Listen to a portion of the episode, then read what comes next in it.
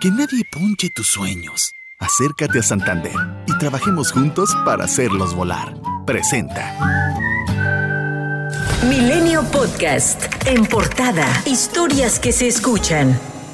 El representante de Morena ante el Instituto Nacional Electoral, Sergio Gutiérrez Luna, adelantó que el partido buscará llevar a juicio político al consejero presidente del instituto, Lorenzo Córdoba, y al consejero Ciro Murayama por presunto sabotaje a la consulta popular que se realizó el domingo. El diputado señaló que los consejeros están violando el reglamento del INE al atentar contra la independencia e imparcialidad del instituto. Y nuevamente el presidente Andrés Manuel López Obrador acusó al INE de simulación pero parece que les incomodaba la consulta, que no les gustó y en vez de promoverla y de invitar a la gente a que participara, hicieron todo lo opuesto. Por su parte, Lorenzo Córdoba destacó que en esta consulta hubo dos ganadores, la ciudadanía y su autoridad electoral, pese a que a esta última se le intentó descalificar. Más allá de las recurrentes mentiras y falsedades que se han enderezado en contra nuestra, incluso el día de hoy, esta institución, más allá de todo ello, ha refrendado que no trabaja más que para y con las y los ciudadanos. Gracias a ustedes, ciudadanas y ciudadanos, le pese a quien le pese, a INE para rato. Sobre la posible consulta de marzo para la revocación de su mandato,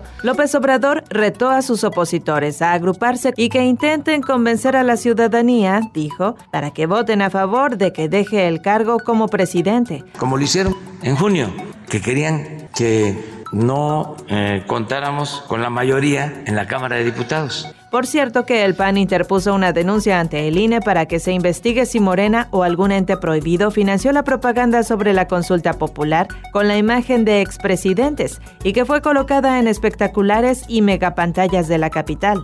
Alfredo Ramírez Bedoya, gobernador electo de Michoacán, pidió por conducto del coordinador de Morena en el Senado, Ricardo Monreal, que el Senado de la República llame a rendir cuentas a Silvano Aureoles, quien promueve en Estados Unidos la intervención de instancias internacionales en la vida política y social de México.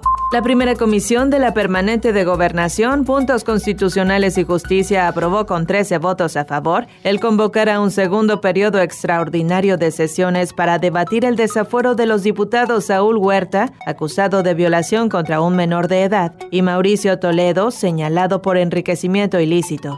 Con 19 votos a favor y 3 en contra, la Comisión de Hacienda de la Cámara de Diputados ratificó el nombramiento de Rogelio Ramírez de la O como nuevo titular de la Secretaría de Hacienda. El presidente está firme en su postura de no aumentar las tasas de impuestos ni de crear nuevos impuestos. Estamos convencidos que tenemos margen para dar esta certidumbre y al mismo tiempo acomodar las necesidades de gasto, siempre con un criterio de austeridad.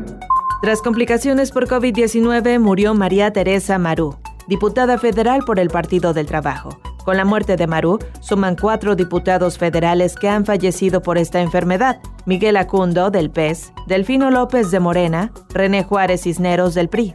México registra 18.911 nuevos casos y 657 nuevas muertes de coronavirus en 24 horas. Esto de acuerdo con el informe de la Secretaría de Salud. El subsecretario de Salud Hugo López Gatel informó que el país nuevamente está en proceso de reconversión hospitalaria ante la tercera ola, resaltando que el 97% de los hospitalizados son personas que no se vacunaron. Mientras que en Baja California, autoridades de la Secretaría de Salud aplicaron la vacuna anti-COVID a 500 migrantes centroamericanos y de otras nacionalidades varados desde febrero en el cruce fronterizo al Chaparral. Por su parte, el presidente Andrés Manuel López Obrador reiteró que para octubre ya estarán vacunados todos los mexicanos mayores de 18 años. El gobierno federal alertó que la acitromicina y la ivermectina son de uso exclusivo para estudios de investigación del COVID-19, por lo que pidió no usarse en tratamientos contra el virus, contrario a lo señalado por la Secretaría de Salud de la Ciudad de México, que administra dichos fármacos al asegurar que son eficaces en casos leves. A tres meses del colapso de una parte de la línea 12 del metro de la Ciudad de México, que dejó 26 muertes, Armando Ocampo, titular de la Comisión Ejecutiva de Atención a Víctimas, aseguró que las autoridades han dado apoyos por 156 millones de pesos a los familiares de las víctimas. Esto luego de que en una conferencia de prensa, familiares acusaron la falta de atención por parte del gobierno local. Miriam Arzúa, secretaria de Protección Civil, informó que la empresa noruega DNV presentará el peritaje final el 23 de agosto y el análisis causa raíz el 6 de septiembre. Familiares de personas desaparecidas en el tramo carretero Monterrey-Nuevo Laredo protestaron afuera de la Fiscalía General de Justicia de Nuevo León para reclamar la falta de atención por parte de las autoridades tamaulipecas. Así lo dijo Luis Enrique Orozco, vicefiscal del Ministerio Público. Nos da tranquilidad que ellos confían en nosotros para ser portavoces y colaboradores de estas búsquedas. El reclamo es esencialmente del desempeño de autoridades eh, tamaulipecas y nosotros vamos a transmitir esa, esa queja y obviamente ser función también de colaboración. El vicefiscal fiscal informó que 19 personas que habían sido reportadas como desaparecidas en ese tramo carretero fueron liberadas por los secuestradores y regresaron con sus familiares. En Cuernavaca, Morelos, fue asesinado Moisés Brito Bautista, alias El Bandam, integrante de Guerreros Unidos, grupo ligado a la desaparición de los 43 normalistas de Ayotzinapa. El fiscal del estado, Uriel Carmona, detalló que Moisés fue asesinado a balazos cuando viajaba en compañía de una mujer en una camioneta.